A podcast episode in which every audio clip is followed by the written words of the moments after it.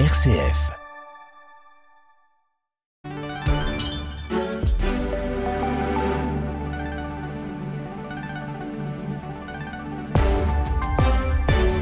RCF, il est 19h. Le journal Baptiste Madinier. Bonsoir à toutes et à tous, bienvenue dans cette édition d'information. À la une ce soir, 40% de la population de Gaza menacée par la famine selon une agence de l'ONU. La dénutrition et le manque d'accès à l'eau potable font craindre une dégradation sérieuse de la situation sanitaire. On fait le point dans un instant. Dans le reste de l'actualité, l'invité pénible des fêtes de fin d'année, la grippe gagne du terrain en France. Coup dur pour les ostréiculteurs d'Arcachon, les huîtres interdites temporairement à la vente en raison d'une contamination. Clap de fin pour l'enseigne Habitat, placée en liquidation judiciaire aujourd'hui. Et puis notre série avec 2024 dans le viseur, on parle de compost ce soir.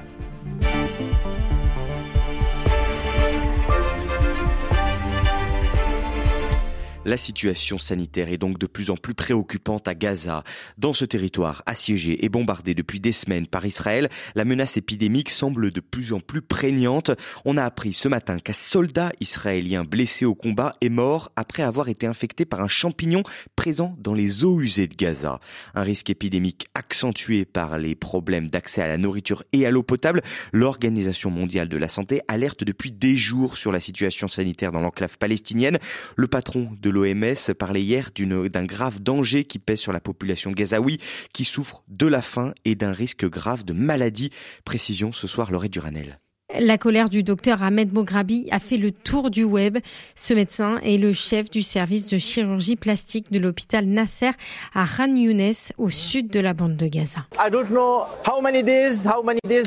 Je ne sais pas combien de jours nous devons tenir sans nourriture, sans fourniture médicale, sans eau propre. Combien d'entre nous doivent encore mourir? Combien d'entre nous doivent encore mourir? Mes patients n'ont pas de nourriture correcte. Ils n'ont pas suffisamment de nourriture pour guérir leurs blessures. Selon l'OMS, les maladies infectieuses gagnent déjà du terrain à Gaza. Plus de 100 000 cas de diarrhée ont été signalés depuis le début du conflit et 50% touchent des jeunes enfants. L'organe onusienne compte en moyenne qu'une douche pour 4500 personnes et qu'un seul toilette pour 220 personnes. Le manque d'eau potable augmente le risque d'épidémie comme le manque de nourriture selon Sean Kazé, coordinateur médical d'urgence de l'OMS. Il y a un risque de famine ici à Gaza. Même ici à l'hôpital, tout le monde affirme ne manger que du riz. Ils n'ont souvent qu'un repas par jour et ils souffrent de la faim. Nous apportons des fournitures médicales et chirurgicales ici, mais tout le monde veut de la nourriture. Dans une déclaration aujourd'hui, le patron de l'agence de l'ONU pour les réfugiés palestiniens estime que 40% de la population est désormais menacée de famine. Merci Laurette. Et la résolution du Conseil de sécurité de l'ONU votée la semaine dernière et exigeant l'acheminement d'aide immédiat et à grande échelle reste pour l'instant sans effet. Hier, le président français Emmanuel Macron a échangé avec le premier ministre israélien Benjamin Netanyahou. La France œuvrera dans les prochains jours en lien avec la Jordanie pour mener des opérations humanitaires à Gaza, a assuré l'Elysée suite à cet échange. En France, le père de famille soupçonné d'un quintuple homicide à Meaux a reconnu les faits selon le procureur de la République. Il a été mis en examen pour meurtre et écroué. Il a, il a admis avoir poignardé à mort sa femme et ses deux filles et noyé ses deux garçons. Il affirme avoir entendu des voix lui demandant de faire du mal. L'homme faisait l'objet d'un suivi psychiatrique, mais il n'aurait pas pris son traitement le 24 décembre selon le procureur. La mère socialiste de Cantleux en Seine-Maritime va-t-elle être renvoyée en correctionnel? C'est en tout cas la demande du parquet de Bobigny qui la soupçonne d'être euh, complice de trafic de stupéfiants. Elle aurait aidé au trafic en fournissant des informations sur les contrôles de police et sur la pose de caméras de surveillance. La mère, euh, Mélanie Boulanger, clame son innocence. Attention, menace pour le réveillon. Je vous le disais, l'épidémie de grippe gagne du terrain en France. Sept régions sont en situation épidémique.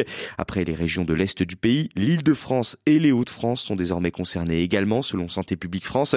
Épidémie de grippe doublée par celle du Covid.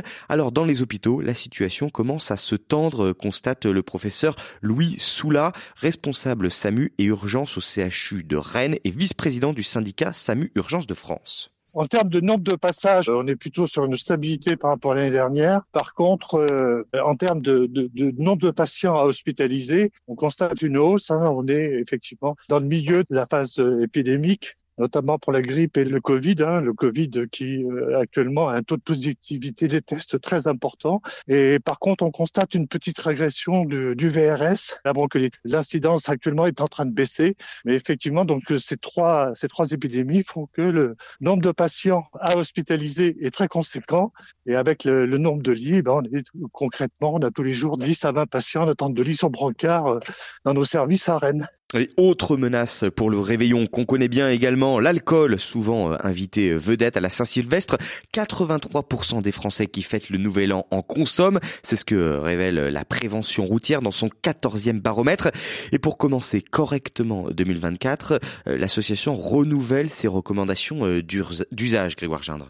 Oui, et si cette année les Français projettent de boire un petit peu moins, 3,3 verres contre 3,5 l'année passée, l'alcool et la conduite le soir du Nouvel An concernent près de la moitié des fêtards, 46%. C'est donc l'affaire de tous, même de celui qui invite, explique Anne Lavaux, déléguée générale de l'association Prévention routière. Imaginez le drame si en sortant de chez vous, euh, un de vos invités avait un accident. Donc de la même manière qu'il faut mettre les éthylotests sur la liste de courses du réveillon, eh bien n'hésitez pas à proposer à vos convives de dormir sur place. Toutes ces solutions, encore faut-il les prévoir avant de démarrer sa soirée? Ces solutions, on les anticipe.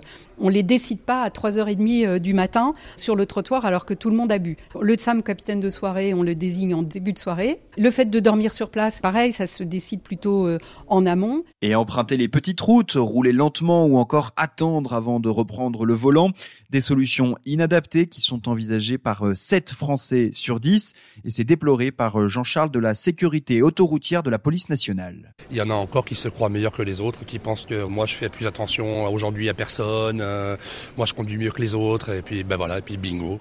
29% des Français déclarent avoir déjà vu une personne reprendre le volant alors qu'elle avait trop bu. Et en moyenne, durant ce week-end du Nouvel An, 18 personnes sont tuées sur les routes. Merci beaucoup Grégoire.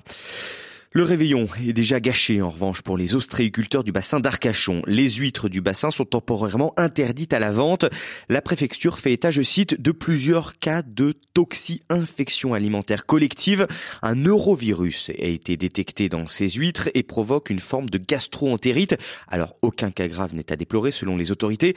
En cause, selon la profession, une saturation des eaux usées dans les bassins d'élevage à cause des fortes pluies. Myron Martin est ostréiculteur à à Arès pardon, autour du bassin. Avec euh, les pluviométries de ces derniers temps, ces derniers jours, ces derniers mois, les stations d'épuration euh, n'arrivant plus à évacuer euh, tous les déchets sanitaires, du coup sont repartis dans tout ce qui est bassin et ce qui fait que ça a intoxiqué les huîtres. Du coup, on a fait les fêtes de, Noël, qui bon, les huîtres n'étaient pas contaminées, mais on était vraiment au seuil limite. Là, du coup, le seuil ayant augmenté, la profession et le, président de la profession a préféré dire stop de façon à protéger surtout les clients. Nous, on a des commandes, donc du coup, on a appelé tous nos clients pour leur signaler comme quoi les huîtres coup du bassin étaient fermées et en parallèle on a fait, on a trouvé une alternative, c'est que du coup, pour pouvoir satisfaire nos clients, on a acheté des huîtres bretonnes qui ont été livrées hier matin et vendues euh, en huîtres bretonnes. Là, on attend, euh, si possible, des aides de l'État et de savoir qui est responsable de ces débordements des eaux usées et de façon à ce qu'ils puissent nous indemniser par rapport aux pertes qu'on a eues. Donc euh, déjà, les tempêtes nous ont fait très mal. Et ensuite, eh ben, là, le, phénomène d'acheter et revendre, ben, du coup, on gagne beaucoup moins, ce qui fait que notre marge est vachement réduite. En fait, on veut tout juste rentrer dans nos frais. Et la préfecture demande aux personnes qui ont acheté des coquillages du bassin d'Arcachon de ne pas les consommer et de les rapporter à leur point de vente. Clap de fin pour l'enseigne Habitat. Les 25 magasins français de l'enseigne d'ameublement ont été placés en liquidation judiciaire. Aujourd'hui, c'est la fin d'une époque pour cette société fondée en 1964 avec l'idée de démocratiser le prix, du design à un prix abordable, Jean-Baptiste Labeur. L'entreprise avait été placée en redressement début décembre. Dix jours plus tard, devant la situation catastrophique des comptes, les administrateurs judiciaires avaient demandé sa liquidation. Habitat France et sa maison mère Habitat Design regroupaient les activités non britanniques de cette célèbre enseigne d'ameublement fondée en 1964 par Terence Conran. En perte de vitesse dans les années 2010, elle avait été découpée en filiales par pays au fil des repreneurs. En 2020, Habitat France avait été racheté par l'entrepreneur Le Guénic, qui a reconnu n'avoir pas su relever le challenge. Après cette liquidation, ce sont les derniers magasins qui ferment définitivement. 25 en France, 2 en Espagne et 2 en Suisse. Près de 400 salariés se retrouvent sans emploi. Selon le rapport de l'administrateur judiciaire, il n'y avait aucune possibilité d'élaborer un plan de redressement, notamment en raison de l'absence de trésorerie. Un millier de clients ont ainsi payé des meubles et n'ont pas été livrés pour un total de 9 millions d'euros. Merci Jean-Baptiste. C'est une hausse attendue depuis des mois par les assureurs, celle de la surprime qui alimente le fonds des catastrophes naturelles. Elle devrait, euh, elle est automatiquement incluse dans vos contrats, notamment d'habitation, et elle coûte en moyenne 25 euros par an et par foyer. Elle devrait passer à 40 euros à partir de 2025. Cette augmentation euh, vise à remettre à l'équilibre le régime catastrophe naturelle qui est en déficit depuis des années à cause de la hausse du nombre de catastrophes naturelles. Et pour finir, suite de notre série sur les choses de votre vie quotidienne qui vont changer à partir de la semaine prochaine. Et on se penche sur le compost. À partir du 1er janvier 2024, les collectivités ont l'obligation de mettre à la disposition des citoyens des solutions afin de recycler leurs biodéchets. Alors comment cela va s'organiser? Élément de réponse avec Eric Bulfer, un maître composteur. Tout d'abord, il faut rassurer tous les auditeurs. Ne courez pas euh, vous équiper avec un bac à compost si vous avez un petit jardin pour, pour l'installer au, fond de votre jardin la, réglementation est la suivante, c'est qu'au 1er janvier 2024, les collectivités territoriales ont, elles, l'obligation de vous trouver une solution de tri à la source pour vos déchets organiques. Ça veut dire que c'est aux collectivités territoriales d'organiser un système, une solution ou plusieurs solutions pour les biodéchets de manière à ce qu'on les sorte de la poubelle noire, la poubelle qui est destinée à l'incinération. Plusieurs possibilités. Soit votre collectivité territoriale vous accompagne et vous incite à installer un bac à compost dans votre jardin, donc elle va vous en proposer gratuitement ou avec un tarif euh, aménagé.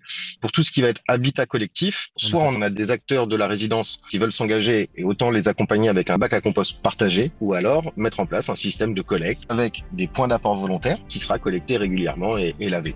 Voilà, il me reste quelques secondes pour vous parler de la victoire française de Cyprien Sarrazin en ski de descente. Cela faisait 8 ans que le ski français attendait un vainqueur dans une épreuve de ski de descente dans le cadre de la Coupe du Monde. C'est la fin de ce journal. Merci à tous d'avoir été à l'écoute. Merci à Nathan Fort qui était à la technique ce soir.